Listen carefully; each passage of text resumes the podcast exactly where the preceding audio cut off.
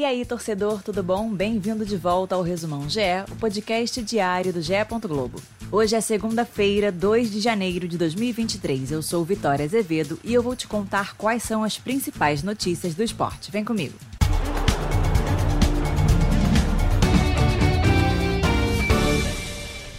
Francisco Carlos do Nascimento e Silva foi um dos representantes do povo brasileiro na entrega da faixa presidencial a Luiz Inácio Lula da Silva. O jovem de apenas 10 anos é nadador do Corinthians e campeão paulista nos 50 metros costas na categoria Mirim. Em outubro, Francisco Carlos garantiu quatro medalhas na segunda etapa do circuito Mirim Paulista, dois ouros e duas pratas. Ele é morador de Itaquera, zona leste de São Paulo o Grêmio já definiu a data de apresentação de Luiz Soares à torcida. Neste domingo, o clube divulgou que vai abrir a arena na próxima quarta-feira, dia 4, às 7h30 da noite, para dar as boas-vindas ao craque uruguaio. Os detalhes do evento serão divulgados nos próximos dias pelo clube. Anunciado oficialmente no sábado, o jogador desembarca em Porto Alegre entre segunda e terça-feira e a presença confirmada na reapresentação do elenco no dia 3 de janeiro. A princípio, participará normalmente da pré-temporada. O atacante disputou a Copa do Mundo em novembro e manteve a forma com trabalhos físicos no Uruguai.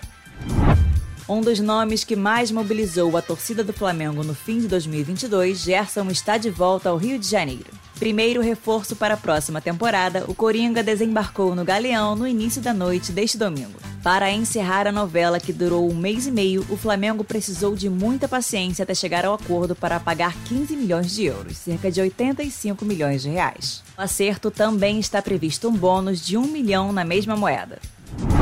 O velório de Pelé começa às 10 horas da manhã desta segunda-feira na Vila Belmiro, em Santos. Desde a tarde de domingo, fãs do rei já se posicionavam em uma das entradas do estádio para se despedir do ídolo. O velório vai durar 24 horas até as 10 horas da manhã de terça-feira, quando o caixão partirá em cortejo pela cidade. A cerimônia será aberta ao público e a expectativa é de um grande fluxo de pessoas na vila. O enterro será no Memorial Necrópole Ecumênica, que fica a menos de um quilômetro do estádio, próximo ao Canal 1. O translado, porém, vai ser maior e inclui passagem pelo Canal 6, onde vive Dona Celeste, mãe de Pelé. Agora fique ligado na Agenda GE com os horários de Brasília. Às sete e meia da noite, o Sport TV transmite Grêmio Cruzeiro pela Copinha. Às 9h45 é vez de Flamengo e Floresta, também no Sport TV.